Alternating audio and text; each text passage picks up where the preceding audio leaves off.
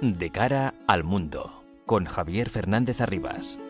Las claves del mundo en tus manos.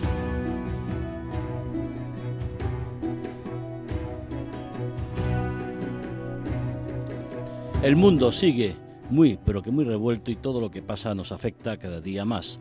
Son las 10 de la noche, comienza de cara al mundo en la sintonía de Onda Madrid para analizar todo lo que ocurre en este bendito planeta llamado Tierra.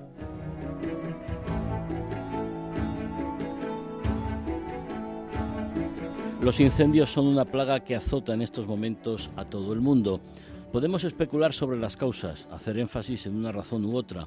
Los provocados son absolutamente deleznables, pero está claro que somos vulnerables al fuego por las malas políticas medioambientales auspiciadas en algunos casos por ecologistas extremistas que no permiten limpiar el monte, como se ha hecho toda la vida, la falta de una ganadería que contribuye a esa limpieza, que como es obvio hay que hacerla en invierno y primavera para prevenir en lo posible la expansión de las llamas favorecidas por la sequía, la escasez de agua, las altas temperaturas y los fuertes vientos cálidos y rayos que provocan también la temida chispa, es decir, el cambio climático, que tiene un papel muy desgraciado, muy activo en las inclemencias naturales, porque también estamos sufriendo inundaciones, y si eso se pone y se une a que hace falta más medios, porque los que hay son precarios, escasos, no hay recursos, no hay experiencia, pues tenemos las tragedias que se están registrando en muchos países. Europa sufre una muy preocupante sequía, altas temperaturas, incendios y se ponen en marcha todos los medios disponibles. Dentro de lo malo, las vidas humanas se pueden preservar, aunque en Portugal ha fallecido un bombero en las últimas horas. Y donde se demuestra la gran diferencia de gestión de los recursos es en el norte de África. Los incendios en Marruecos están controlados. Ha habido ocho personas fallecidas entre los meses de julio y agosto, tres de ellos bomberos cuyo vehículo cayó hace unos días por un barranco en la zona de Cabo Negro, en la zona de Tetuán. Sin embargo, en el país vecino son ya 38 las personas fallecidas por los incendios, con 128 focos activos en el norte del país. La realidad es que Argelia solo cuenta con un avión ruso contra incendios y está averiado desde hace semanas. Precisamente hace un año el gobierno argelino acusó a Marruecos de ser responsable de los incendios sufridos en aquella época y rompió las relaciones diplomáticas. Un año después, el gobierno de Argelia y su pésima gestión de la situación provoca las protestas de sus ciudadanos. Depender de los rusos no parece lo mejor, sobre todo si tu economía está en, condiciones tan precarias y no se invierte en medios para evitar y luchar los incendios. Y lo que es evidente, una colaboración entre países vecinos como Argelia y Marruecos en este tema de los incendios, como en otros muchos temas de la vida diaria de los ciudadanos, sería muy beneficioso para todos.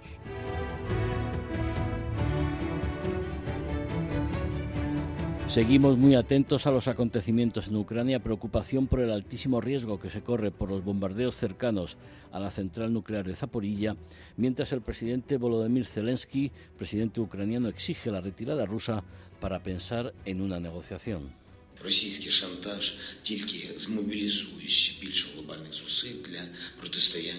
En Heliópolis, reunión entre el secretario general de la ONU, Antonio Gutiérrez, el presidente de Turquía, Recep Tayyip Erdogan, y el propio Volodymyr Zelensky este jueves para abordar cómo acabar con la invasión rusa de Ucrania. Mientras tanto, las fuerzas especiales ucranianas golpean en Crimea.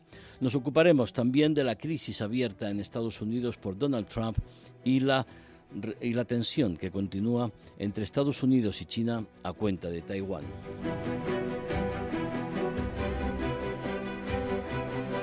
Sintonía de Onda Madrid de cara al mundo los viernes de 10 a 11 de la noche. Les habla Javier Fernández Arribas con la asistencia técnica de Javier López.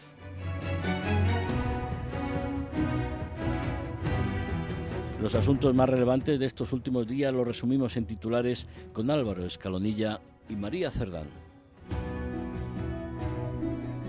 El presidente de Ucrania, Volodymyr Zelensky, se reúne con su homólogo turco, Recep Tayyip Erdogan, y con el secretario general de la ONU, Antonio Guterres, en una cumbre trilateral para abordar las exportaciones de grano desde Ucrania y la seguridad en la central nuclear de Zaporilla.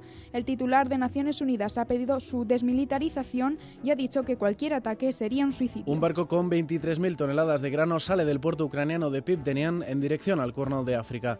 Se trata de la primera operación dirigida por el Programa Mundial de Alimentos de la ONU, que coincide además con la llegada al puerto sirio de Tartus de la primera embarcación en salir de Ucrania. Concluye sin acuerdo la reunión en Bruselas entre el presidente de Serbia, Aleksandar Vucic, y el primer ministro kosovar, Albin Kurti, que tenía previsto solucionar la llamada crisis de las matrículas. El jefe de la diplomacia comunitaria, Josep Borrell, ha anunciado que las conversaciones continuarán en los próximos días, mientras la OTAN advierte de que aumentará sus fuerzas ante una escalada de tensión. Un juez federal pide que se haga público el atestado que justificó la redada en la mansión de Florida del expresidente de Estados Unidos, Donald Trump. El magistrado Bruce Reinhardt ha dado un plazo de siete días al Departamento de Estado para publicar el documento, aunque se reserva el derecho a, de precintar las partes que puedan poner en peligro la investigación. La reactivación del acuerdo nuclear con Irán podría ser cuestión de días. Washington está dispuesto a aceptar las exigencias de Teherán sobre el último borrador presentado por la Unión Europea. La renovación del texto firmado en 2015 supondría frenar el programa nuclear iraní. Francia pone fin a su presencia militar en Mali tras nueve años de operación antiterrorista.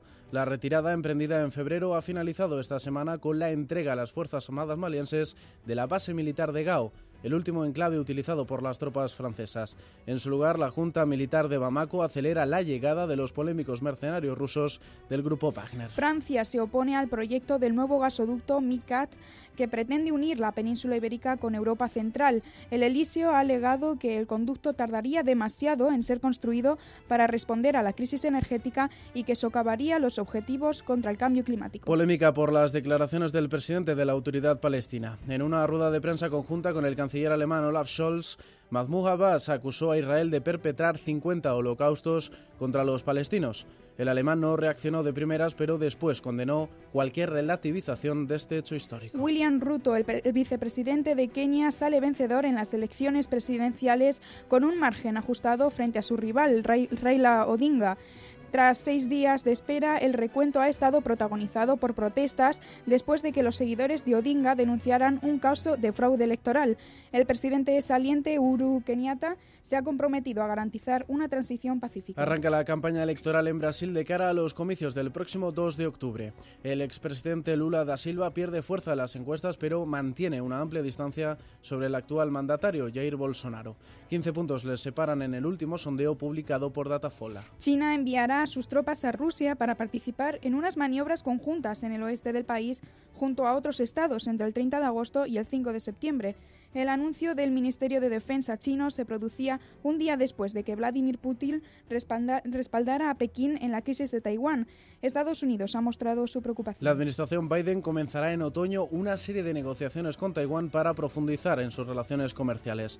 Esta misma semana Pekín ha sancionado de por vida a siete funcionarios y políticos taiwaneses por promover una agenda independentista tras una nueva visita de congresistas norteamericanos a la isla. Los talibanes disuelven a tiros una movilización de mujeres afganas que reclamaba la recuperación de su derecho al trabajo y la educación días después del primer aniversario en el poder de los fundamentalistas. Varios expertos de la ONU han advertido sobre el futuro inmensamente sombrío que enfrenta el país tras una plétora de violaciones de los derechos humanos, especialmente contra mujeres y niñas.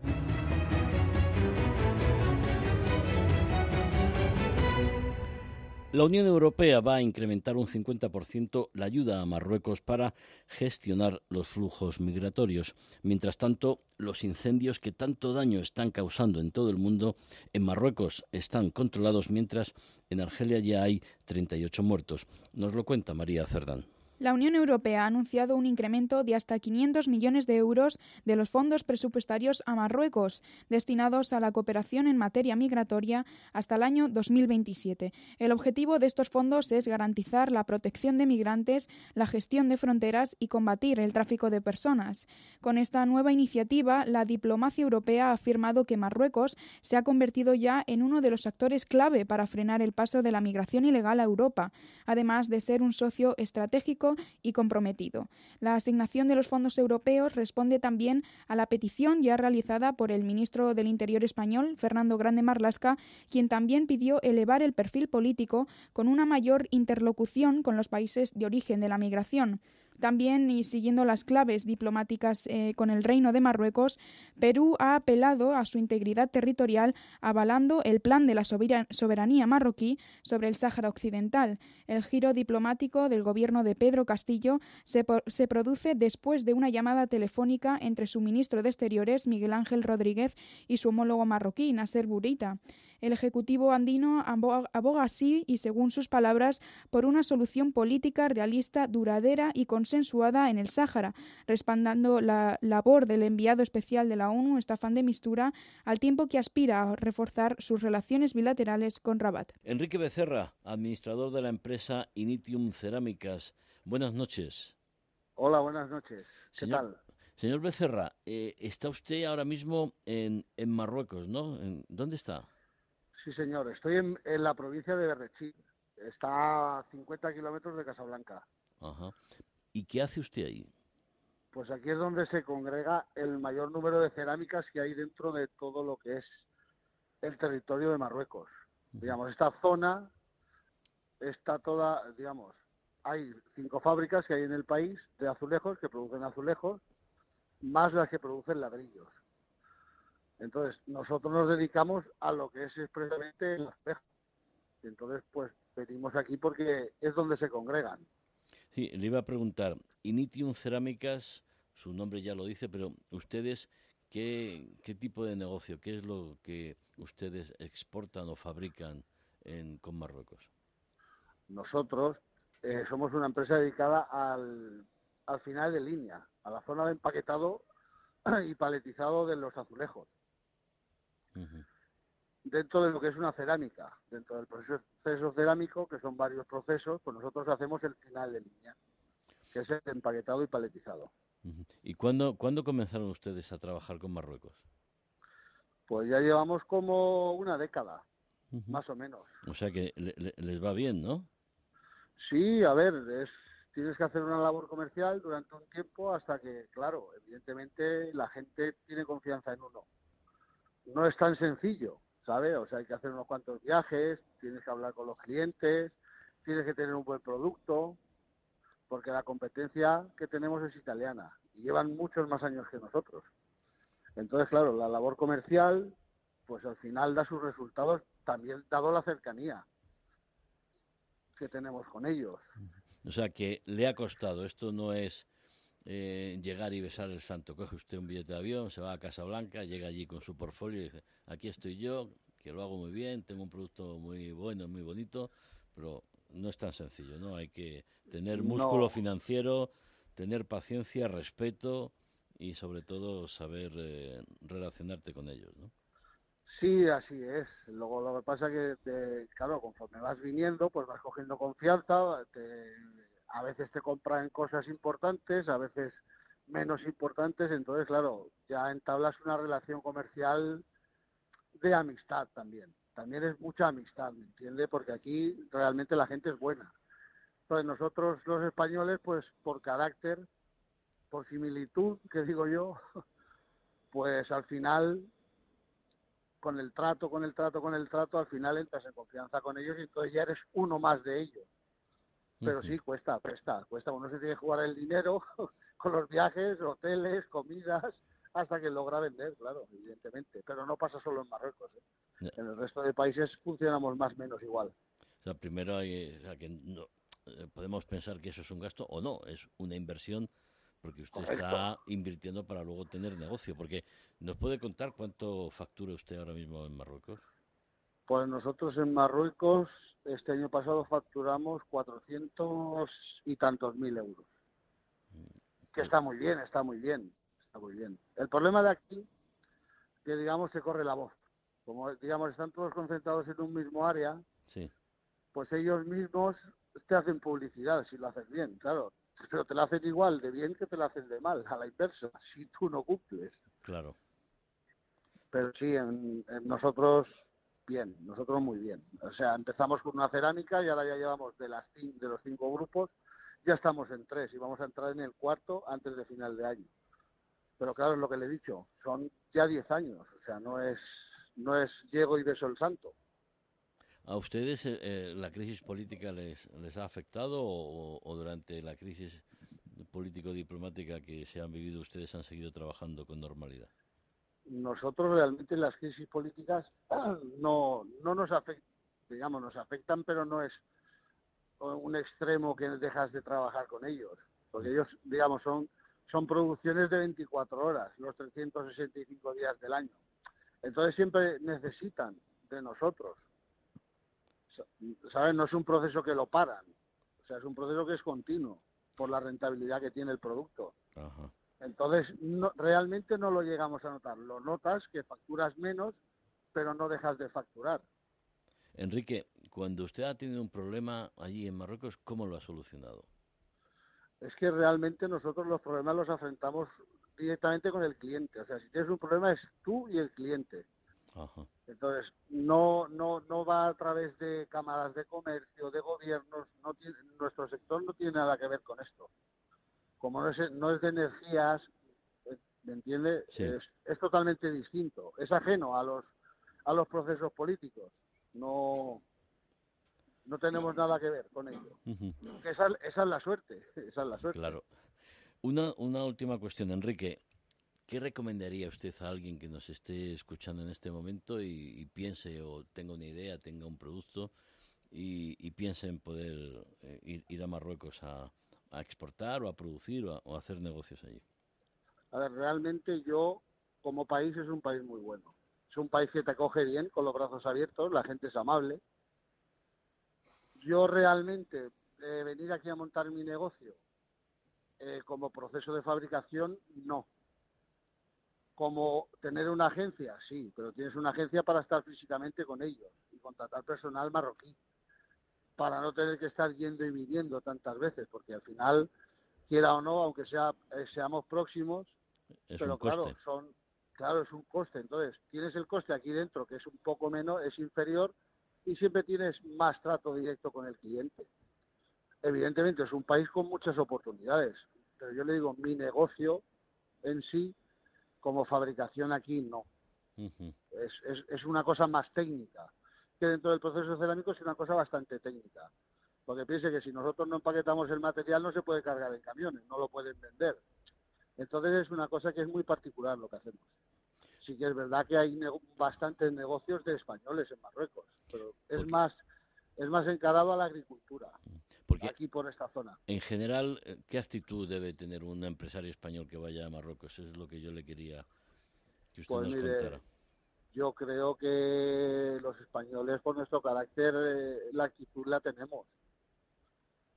¿Sabe? Es, es lo que le digo, es, es gestionar tu propia empresa, dar con las personas adecuadas, claro, pero tiene, es lo que hablábamos, es necesitas un tiempo, igual que para abrir un negocio para abrir un negocio normalmente necesitas una persona marroquí.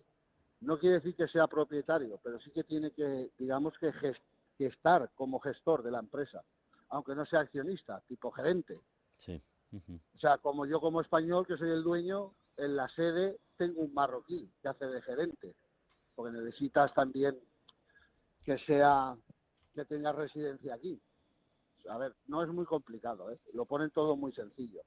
No yo lo veo muy bien. ¿eh? A mí como país me gusta, me han tratado muy bien, vienes aquí, toda la gente es educada contigo, o sea, la gente si tiene una idea, el que no viene no lo puede saber, porque no es lo mismo venir de vacaciones que venir al trabajo. Ahí hay que conocer el terreno, hay veces que en España nos movemos mucho por clichés o estereotipos de hace muchísimos años que ahora ya la realidad ha superado y la realidad es otra muy diferente, ¿no? Exacto, es que la gente tiene que cambiar un poquito de mentalidad es lo que yo les digo a mucha gente. Eh, no podéis hablar de un país sin conocerlo, no podéis hablar de personas sin conocerlas. O sea, su cultura es la suya, la nuestra es la nuestra, y nosotros respetamos, ellos nos respetan, tal cual. Es así, ya le digo, y yo es uno de los países que viajo por el mundo que no tengo ningún problema y vengo a gusto, vengo cada vez que me llaman, ya le digo, para mí en general es uno de los países que viajo que más me gusta. Pues eh, lo ha explicado usted muy bien. Para hablar y, poder tener una idea de lo que ocurre hay que viajar, hay que ir al sitio, hay que conocer a la gente, hay que tratarla. Y eso es lo que hace durante 10 años, lo que lleva haciendo Enrique Becerra, administrador de la empresa Initium Cerámicas. Señor Becerra, muchísimas gracias por contarnos su experiencia y muy buenas noches.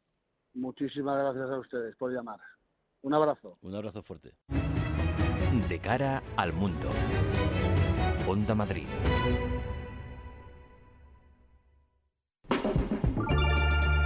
Carlos Honorato y Manu Velasco en el programa de cine de Onda Madrid. Última sesión, se mueve a Onda Madrid. Eh. Los domingos de verano. Domingos, tenemos algún ah. sábado, tenemos algún día festivo que trabajar, que como somos allí lo más... A la hora de la comida es una hora maravillosa. Bueno, Para preparar, la, preparar la comidica, la comida de verano, el gazpachito, claro. las ensaladitas ricas, ligeras, oyendo última sesión. Pues me parece pues, una eh. maravilla. Lo dicho, última sesión, fines de semana y festivos a las 2 de la tarde. De cara al mundo, con Javier Fernández Arribas.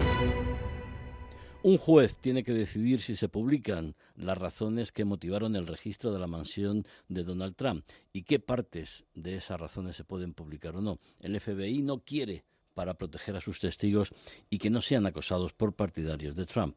Mientras congresistas norteamericanos han visitado Taiwán en plena crisis con China, nos lo cuenta Álvaro Escalonilla. El pasado lunes, Donald Trump se preparaba para testificar ante la Fiscalía del Estado de Nueva York. El tribunal investiga desde hace meses los presuntos fraudes financieros cometidos en su conglomerado empresarial, mientras, a más de 1.600 kilómetros de distancia, en la localidad de Palm Beach, Florida, una decena de agentes del FBI irrumpía en su mansión de Mar-a-Lago con una orden judicial emitida por el Departamento de Justicia. Era la primera vez que la agencia allanaba la residencia privada de un expresidente de Estados Unidos. Los agentes buscaban documentos clasificados que Trump se habría llevado consigo de su paso por la Casa Blanca. Archivos secretos con información delicada. Los agentes encontraron un total de 11 cajas en poder del expresidente, 11 cajas repletas de documentos que viajaron de vuelta a Washington desde Florida. Con la retención de material secreto, el líder republicano podría haber puesto en peligro la seguridad nacional en caso de haber filtrado o compartido información de inteligencia, algo de lo que todavía no se tiene constancia, podría haber incurrido en un delito penal castigado con penas de prisión. Se investiga ahora si Trump ha violado de una atacada a tres leyes. La primera, una sección de la ley de espionaje, en vigor desde la Primera Guerra Mundial, que sanciona la tenencia o el intercambio no autorizado de información relacionada con asuntos de seguridad nacional. La segunda, una ley que tipifica como delito la ocultación o destrucción de documentos para obstaculizar a la justicia. Y la tercera, una contra la sustracción de documentos gubernamentales. Trump se dirigió a sus seguidores a través de su propia red social, Truth, creada días después de que Twitter suspendiera su cuenta. El expresidente confirmó la redada e hizo un llamado a sus acólitos. Horas después, centenares de personas se manifestaban en su favor en las inmediaciones del lujoso complejo, acordonado por las autoridades. Ante la marea de acusaciones, el fiscal general del Estado, Merrick Garland, salió en defensa de los agentes del FBI y asumió la responsabilidad del registro de la residencia del expresidente. Good afternoon. Since I became Attorney General, I have made clear el Departamento de Justicia decidió mantener oculta la declaración jurada que justificó la redada en la mansión de Trump. La Fiscalía teme que cualquier filtración ponga en peligro las pesquisas. En un pulso a las autoridades, Trump pidió públicamente la revelación del documento a pesar de las reticencias de sus asesores, una petición sobre la que se ha pronunciado el juez federal Bruce Reinhardt. El magistrado de Florida adoptó una decisión salomónica. El Departamento de Justicia debía publicar el documento en un plazo de siete días, ocultando las partes cruciales para la investigación. La, vorágine legal que atraviesa Trump, acosado también por el comité que investiga el asalto al Capitolio y por un tribunal de Atlanta que estudia su papel en las denuncias infundadas de fraude electoral, ha estallado en mitad de las primarias del Partido Republicano. Los conservadores eligen a sus piezas en la Cámara de Representantes de cara a las elecciones de mitad de mandato de noviembre. La formación llega fracturada a las urnas. Está dividida en dos alas prácticamente irreconciliables. Por un lado, los trumpistas, teledirigidos por el magnate, y por otro, los detractores del expresidente, encabezados por la combativa congresista Liz Cheney, la némesis de Trump. Pero el expresidente es más fuerte, y es que todos sus candidatos están arrasando. Por otra parte, una delegación bipartidista de cinco miembros del Congreso de Estados Unidos llegó esta semana a Taiwán en una visita no anunciada de dos días. Se trataba de la segunda delegación estadounidense en la isla este mes tras el desplazamiento de Nancy Pelosi, la presidenta de la Cámara. La visita enfureció de nuevo a China en una semana en la que la administración Biden había anunciado además que comenzaría en otoño una serie de negociaciones con Taiwán para profundizar en sus relaciones comerciales. En respuesta, Pekín ha sancionado de por vida a siete funcionarios y políticos taiwaneses por promover una agenda independentista tras una nueva visita de los congresistas norteamericanos en menos de un mes. De cara al mundo. Onda Madrid.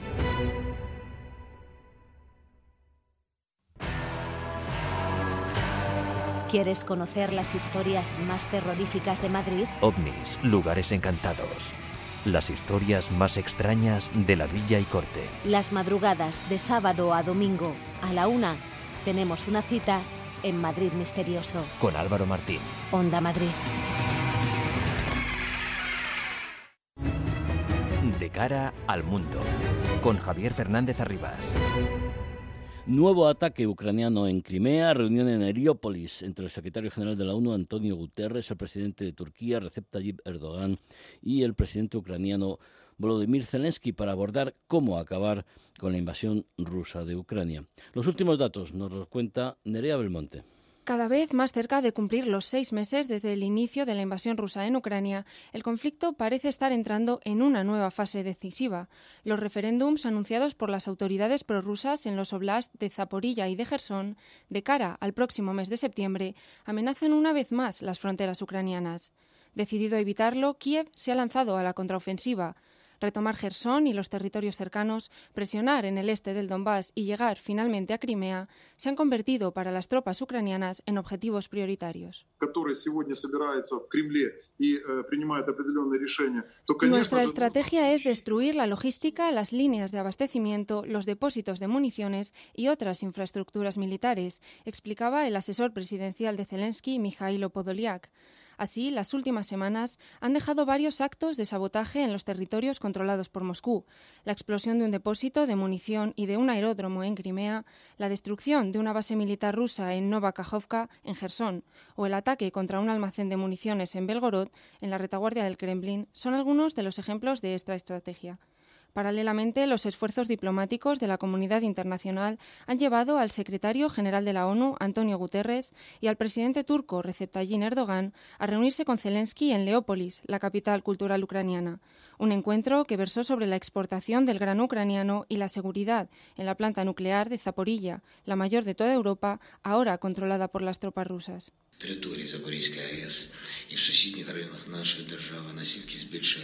Todo esto es un chantaje ruso para movilizar al mundo. Cuanto más tiempo permanezcan las tropas rusas en la central, mayor será la amenaza radioactiva sobre Europa, decía Zelensky sobre las instalaciones de Zaporilla, tras pedir a la ONU que garantice la desmilitarización de la central para evitar una catástrofe de proporciones desconocidas. El área debe ser desmilitarizada. Cualquier potencial amenaza contra Zaporilla es un suicidio. Lo respaldaba por su parte Guterres, quien este viernes se desplazaba hasta el puerto de Odessa para supervisar la exportación de cereal mientras Erdogan ha tratado de nuevo y sin éxito apuntarse otro tanto como principal mediador en el conflicto entre Kiev y Moscú. En su encuentro con Zelensky, el mandatario turco propuso a su homólogo una cumbre con Vladimir Putin para elaborar una hoja de ruta hacia el alto al fuego, una situación que, sin embargo, parece todavía muy lejana, en vista de unas tropas rusas que no han logrado su objetivo de controlar el este y un ejército ucraniano que todavía no consigue retomar todos sus territorios legítimos. Esto incluye en la lista la región de Crimea, anexionada por Rusia en el año 2014. Una semana más analizamos estos últimos movimientos de la invasión rusa de Ucrania con un experto analista internacional, colaborador de Atalayar entre dos orillas. Lucas Martín, Lucas, buenas noches. Buenas noches, Javier. Bueno, eh, las tropas especiales ucranianas vuelven a actuar en, en Crimea y Rusia no reacciona. ¿Qué, ¿Qué ocurre ahí? ¿Cuál es tu valoración? Bueno, lo importante de esto es que no se sabe qué es lo que está pasando. Es decir, sigue la incertidumbre de si es un ataque con misiles, con un tipo de misil que hasta ahora no se, no se conocía o que Ucrania ha desarrollado. Porque recuerdo que hasta antes de comenzar la guerra, Ucrania está desarrollando un misil propio que lo tuvo que parar, no se sabe si lo han retomado, no se sabe si son partisanos, si son unidades de operaciones especiales o si son incursiones aéreas muy audaces por parte de la aviación ucraniana. Esto lo que está generando es una incertidumbre dentro de las fuerzas rusas muy grande y yo diría que incluso el pánico, porque están siendo objeto de ataques que no saben qué los está provocando y que cualquiera puede ser objeto de esos ataques en cualquier momento. Y la reacción de Rusia, bajo mi punto de vista, la podemos equiparar a la de un boxeador noqueado, o un boxeador que, le falta el aire, porque está recibiendo golpes y si recordamos antes, nos tenía acostumbrado siempre a responder con algún tipo de, de, vamos a decir, venganza por esos ataques, y desde que ocurrió lo de la base aérea, no ha habido ninguna respuesta contundente por parte de Rusia, ni mucho menos a lo que pasa anoche. No ha habido una respuesta ni lanzamiento de misiles Caliber, lo cual me lleva a pensar también que Rusia está empezando ya a tener una, seria falta o escasez de este tipo de, municiones. Además, eh, Lucas, hay que apuntar algo que quizás sea más simbólico que otra cosa, pero que es importante, como, como es eh, la destrucción del cuartel general de, de Wagner, de, de los mercenarios rusos en el Donbass. Sí, esto además, Javier, es un claro ejemplo de lo que se ha venido a llamar la, guerra TikTok, es decir, esta manía que tienen los combatientes en esta guerra de hacerse vídeos y subirlos a redes sociales o incluso de dejar que ciertos periodistas eh, graben imágenes y las emitan sin ningún tipo de control. ¿Qué pasó? Que hubo un reportaje periodístico en el que se emitieron, emitieron unas imágenes y se colgaron en redes donde se veía claramente la ubicación de ese cuartel general de la Wagner. Evidentemente, a los 10 minutos un ataque artillero ucraniano borró del mapa ese, ese cuartel general. Es un error de principiante, vamos, parece la guerra de Gila. Sí, totalmente. Si, no, fuera tan, tan grave, bueno, no quiero frivolizar, pero me parece un, error tremendo. Sí, pero eh, sobre todo al principio hemos visto a los chicos de Kadyrov grabándose vídeos y colgándolos en todo tipo de redes haciendo cosas que, en fin, que no nadie entiende. Efectivamente. ¿Piensas que todo esto puede influir en, que, mm, bueno, eh, el presidente Zelensky tenga más o menos eh, intención de, negociar o, siga insistiendo que hasta que no haya una retirada rusa él no tiene nada que negociar? Lo hemos visto ayer con el secretario general de la ONU, el señor Antonio Guterres, y también con el presidente turco Erdogan. Bueno, aquí, una vez más, repito lo que he dicho varias veces eh, y que todos sabemos, cuando uno va a negociar, siempre va a máximos. Entonces, Zelensky, tanto de cara a esa negociación como de cara a su población, él tiene que pedir lo máximo, y lo máximo es que Rusia se retire totalmente de su territorio. Evidentemente, esto sabemos que no va a suceder, pero él tiene que iniciar esa negociación pidiendo el máximo, para después ir bajando hasta llegar al punto que considere aceptable. Zelensky es consciente de que tarde o temprano habrá que sentarse a negociar y de que Rusia no, no, no lo va a abandonar todo, pero debe decirlo. No obstante, hasta que llegue ese momento, va a intentar eh, tener una posición de fuerza o la más fuerte posible para llegar a esa negociación en las mejores condiciones. De momento, eh, Lucas, un cierto alivio porque, bueno, la exportación de grano continúa y, de momento pues no hay problemas en que esas toneladas de grano estén saliendo de Ucrania. Sí, pero aquí también quiero decir que esto seguirá sucediendo mientras Rusia no encuentre una ventaja o algo que pueda obtener a evitar o a cortar esa exportación de grano. En el momento que, que encuentre una forma de culpar a Ucrania de que esa exportación de grano se corta y, piense que eso va en su beneficio, lo hará. Eso no nos quepa duda. Bueno, vamos a abrir eh, la tertulia, si te parece, Lucas. Eh, vamos a saludar a Pedro González, periodista, fundador de Euronews. Pedro, buenas noches. Sí, Pedro, andas, andas por ahí, Pedro. Buenas noches. Sí, sí, sí, estoy, estoy, estoy escuchando. Ok, perfectamente. ¿Me oyes ahora? Sí, señor. Alto y claro. Claudia Luna, Palencia, periodista mexicana y escritora. Buenas noches. Buenas noches, un abrazo para todos. Y hoy tenemos también a José María Peredo, catedrático de Comunicación y Relaciones Internacionales de la Universidad Europea. José María, buenas noches. Hola, muy buenas noches.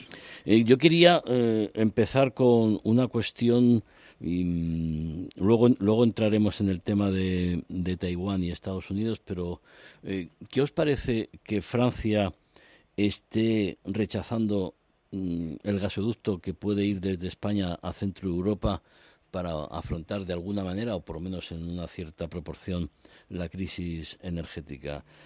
Eh, es lo de siempre que Francia está eh, impidiendo el desarrollo de, España. Eso lo hemos. Un error estratégico. lo, sabemos por las por las interconexiones que siempre nos las han limitado. ¿Qué, qué, os parece? Venga, que Es un error estratégico y un error de cálculo en momentos en los cuales eh, la Unión Europea tiene que mostrar no solamente esa unidad diplomática y esa unidad de acción, sino también el resolver eh, el gran problema que hay actualmente que tiene que ver pues con el suministro de gas y de los energéticos y se están buscando eh, pues la forma ¿no? de, de cómo hacerse de ese gas pero no solamente temporalmente ante el problema que ha presentado Rusia sino realmente llevar a cabo esa transformación estructural que esto no sea solamente una decisión meramente coyuntural se está dando la oportunidad de que la Unión Europea tome entre sus manos decisiones para cambiar estructuralmente ese mapa de dependencia eh, energética que tiene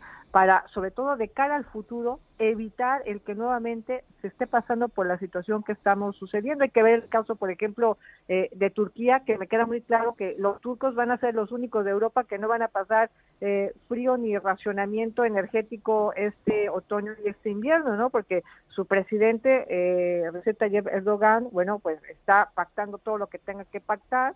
Eh, el Turkish Stream está funcionando muy bien, ya se ha puesto de acuerdo con Putin de que le va a pagar el suministro en rubros y sin embargo nosotros seguimos metiéndonos el pie unos a otros. A mí me parece que es un error estratégico eh, y, que, y que va en detrimento de nosotros, de todos los que vivimos aquí en Europa. Pedro, ¿tú cómo lo ves?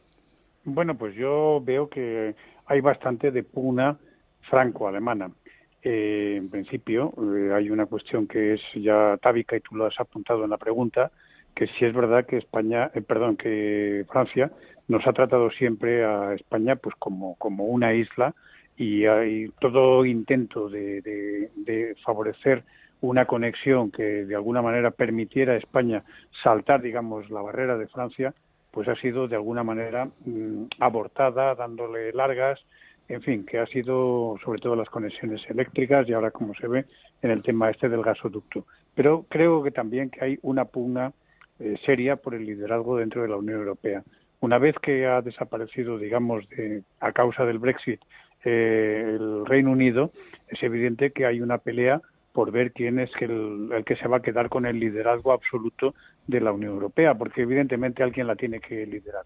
Hasta ahora, mientras estuvo la señora Merkel, pues porque, bueno, pues no, no sé, decir, por diversas razones y por el desistimiento del resto, pues sí es verdad que todo el mundo aceptaba el liderazgo de Alemania. Y cuestiones económicas, claro. Exactamente, eso se pone ahora en cuestión y evidentemente esa política que decía, bueno, pues lo que diga Alemania tiene razón y los demás le seguimos, y aquí se pone en cuestión ese tema. O sea que yo creo que de alguna manera el buscar, como dice Macron, otro tipo de soluciones para resolver ese problema, creo que encierra, eh, bueno, pues una, un cierto chauvinismo por no depender o no favorecer, en este caso, pues una solución que es perentoria, sobre todo para Alemania. José María. Yo creo que, yo creo que el error es de, de, todavía de mayor calado por parte de Francia. ¿eh?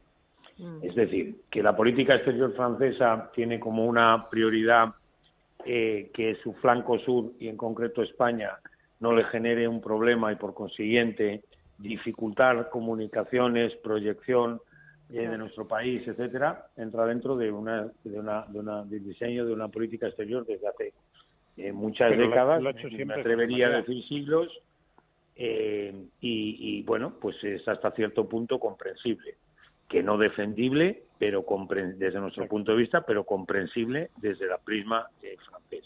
Ahora bien, aquí no estamos hablando solamente del liderazgo en Europa. Aquí lo que estamos hablando es de un cambio de orden al que nos referimos frecuentemente en este programa, en el cual Francia, no sé si juega a no darse cuenta de ese cambio de orden o sencillamente quiere seguir siendo Francia dentro de un, orden de grandes potencias en el cual Francia no tiene suficiente dimensión.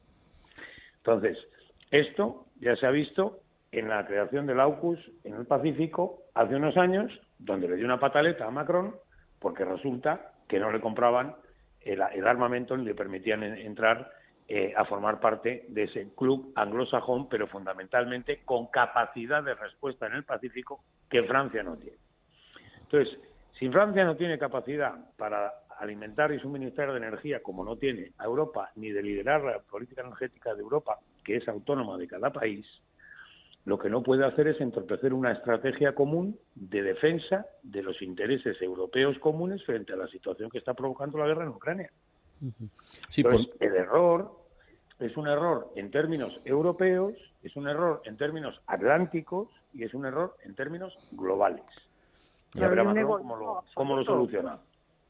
Además, por mucho que quiera poner en valor sus inversiones en energía nuclear, que es lo que siempre ha estado intentando proteger. Pero ya, ya, pero sí, naturalmente, pero tiene capacidad, además. Y sobre todo. Las eh, inversiones en energía nuclear eh, hacer, hacer frente a paliar la, situación de, que, va a vivir Europa.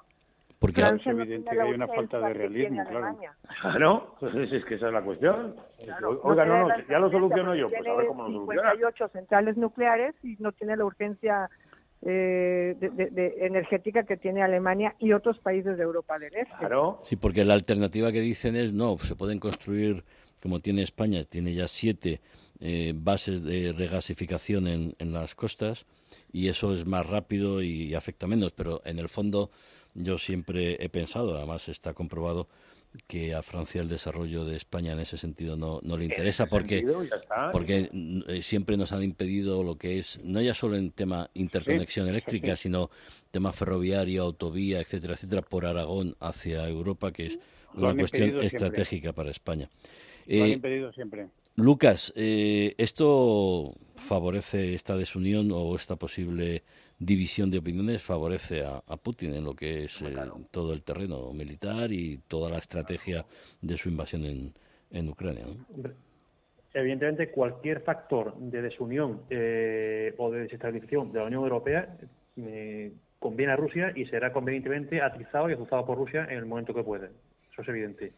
no obstante, en este caso, yo solo hacer un comentario eh, Francia eh, tiene o pretende evitar que España eh, ocupe ese papel, digamos, más protagonista, pero lo hace a costa de meter el dedo en el ojo a Alemania. Vamos a ver a ver cómo sale esto. No sé yo si a Francia esto le va a salir gratis o, le va a ser tan fácil conseguirlo. Vámonos a, los congresistas americanos. Queríamos contar con, con tu participación también, José María, porque llevamos un par de semanas discutiendo con nuestra querida colega y amiga Claudia Luna Palencia, que tiene una visión muy interesante de lo que es la actuación de los Estados Unidos. Y entonces yo quería que tú eh, nos dieras tu opinión sobre si Estados, si la visita de los ahora de los congresistas a Taiwán, pues eh, es un elemento provocador a, los chinos. Bueno, en, cuanto a los eh, comentarios que, que, no he tenido oportunidad de oír todos de Claudia, estoy seguro que todos están basados en un enorme rigor y sensatez, por supuesto, eh, como todos los que hace.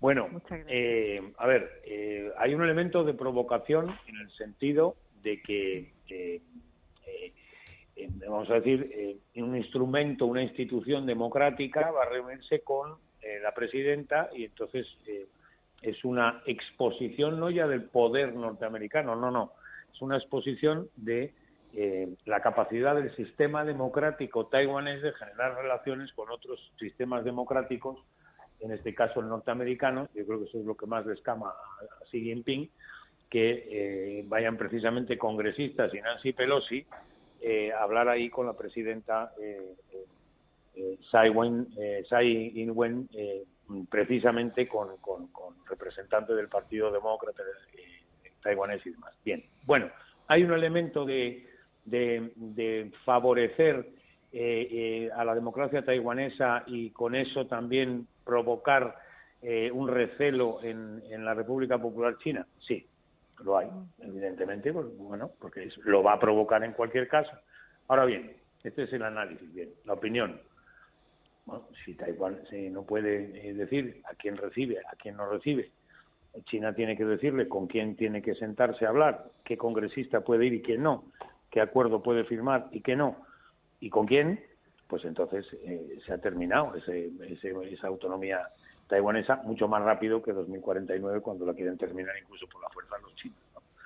Se trata de una pugna que naturalmente ha sobredimensionado China, porque también China aprovecha cualquier momento para que esas maniobras militares que lleva haciendo desde hace años pues tengan todavía más repercusión y se vea todavía más, con más fue, eh, en claridad, su intención manifiesta, inequívoca, de incorporar Taiwán eh, como eh, provincia, o sea, a la soberanía china de manera definitiva. Así que hay una provocación. Bueno, la política tiene un componente de provocación en muchas de, los, de las cuestiones que se hace, pero la provocación tiene que conducir a la reacción que ha conducido a China. Pues oiga, no. Claudia, ¿estás más preocupada por esta tensión con Taiwán o quizá por la tensión interna que está provocando eh, Donald Trump en, eh, en, el seno de la sociedad norteamericana que puede llevar a enfrentamientos? Sí, no, por supuesto, hay una situación de rispidez interna provocado por alrededor de la figura de, Trump, ¿no? Me parece que es ese elemento disruptor el que se ha convertido eh, Trump en la política estadounidense. Eh, los propios republicanos, muchos en el seno del partido no lo quieren, pero también es verdad que los republicanos quieren eh, recuperar la Casa Blanca, quieren recuperar el control de la Cámara Alta y de la Cámara Baja. Y, y, en este momento no hay un republicano que le dispute no ese ese liderazgo esa capacidad de Trump de colocarse eh, pues en lo alto de las encuestas, ¿no? Eh, decía Pedro eh, el programa pasado, me parece, cómo la sociedad no estadounidense eh, pues está llegando a un punto de fractura interna muy muy fuerte. El enemigo no lo tiene lo tiene en casa no está en Afganistán ni en, Irak ni en Irán ni en China. El enemigo lo tiene Estados Unidos eh, adentro. Yo creo que la primera prueba ¿no? de fuego de la administración Biden, bueno, pues se vendrán en estas próximas eh, elecciones eh, de, de, noviembre. Eh, estamos viendo cómo en la medida en que se persigue a Trump, en la medida en que se hacen estas investigaciones para ver qué tipo eh, de documentación tenía él, él, él, guardada, documentación que además pertenece eh, al Estado de Estados Unidos, que pertenece a la nación, documentación secreta, la mayoría de los casos, eh, cuando estamos viendo estas investigaciones, Trump comienza a remontar en las encuestas. Ahora mismo lo he visto hablar en sendos programas ¿no? de, de televisión en Estados Unidos y empieza a cosechar votos eh, eso hay que decirlo, pues para los republicanos en las próximas elecciones. Entonces, ¿por qué? Porque tiene un discurso que eh, pues es a favor del odio, a favor de la ruptura, a favor de la división, ¿no? Eh, a favor de empoderar pues esa a esa, a esa a ese estadounidense promedio, ¿no? Que es el que le gusta tener las armas, al que le gusta levantarse e irse a desayunar al, al Cracker Barrel, comer eh, este, su langosta al mediodía, irse a comprar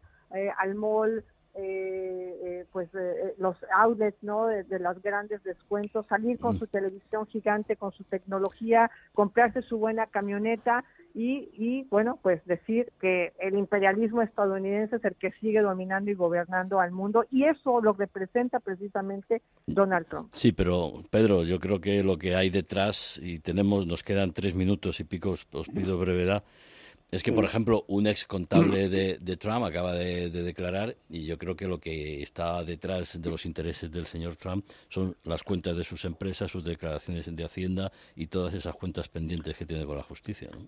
Esa es al final la triste realidad de estas cuestiones, que al final, es decir, bajo, bajo la bandera de la grandeza y de, y de conseguir pues eh, hacer de nuevo América grande otra vez, pues al final se esconden unos intereses que son muy personales. Eh, yo creo que lo que ha apuntado Claudia es bastante cierto. Eh, creo que es un problema eh, que evidentemente no lo ha provocado esa polarización, la llegada de Trump al poder, pero sí es verdad que la ha favorecido muchísimo y que de alguna manera pues ahora mismo la está explotando en favor suyo y naturalmente si el Partido Republicano quiere re recuperar la Casa Blanca, mmm, Trump muchísimo más, porque claro, él, piensa en, que bueno la inmunidad que le daría esa primera magistratura del país, pues puede acabar con todos esos problemas, además, naturalmente, de todos los negocios y toda la opacidad que, ha, que ya exhibió durante su primer mandato. O sea, a mí me parece que evidentemente es un peligro tremendo, sobre todo porque esa es las encuestas, como se dice, no solamente ahora que está remontando y colocándose en lo alto, es que yo creo que Trump no ha bajado prácticamente en esos sondeos para nada, sobre todo porque hay muchos norteamericanos que se han quedado atrás en las sucesivas crisis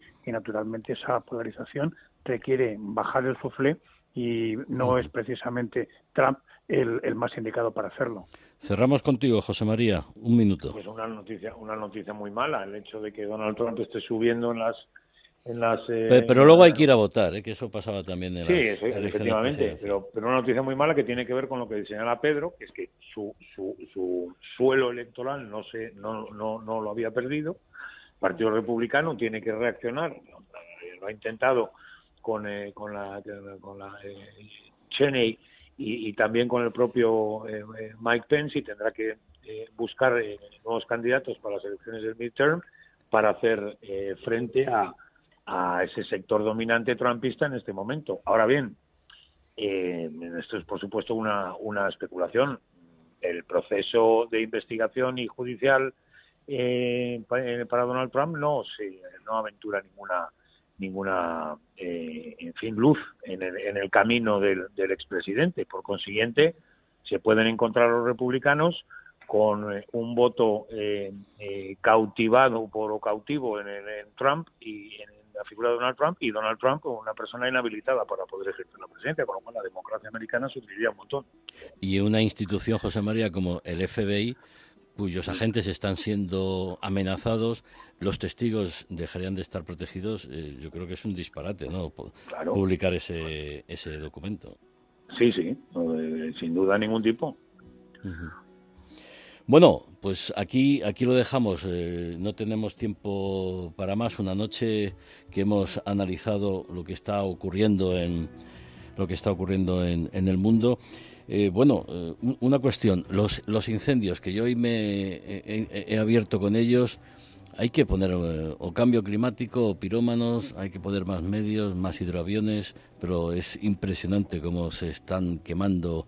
He visto hoy una imagen de la Amazonia en, en Brasil y, y, es triste, o por no hablar de los 38 muertos que hay en, en Argelia. Creo que ahí debemos poner todos los medios. Y, aquí en España, pues fíjate, hasta un tren casi se mete en un, en un fuego. Es, es tremendo como... Y hay tres graves, hay tres graves ingresados. Exacto, tres personas y la cantidad de fallecidos, las casas destruidas, luego inundaciones en otro lado. Bueno, mm, que el mundo, como decimos al principio, está, está bastante, bastante el mundo no da tregua, Javier. Pero bueno, nosotros seguiremos eh, con vosotros aquí analizando lo que pasa y ofreciendo las, las claves a todos nuestros oyentes. Lucas Martín, José María Peredo, Pedro González, eh, Claudia Luna Palencia, una noche más. Muchísimas gracias y muy buenas noches. Que paséis un buen fin de semana. Igualmente para todos. Buenas noches. Buenas noches.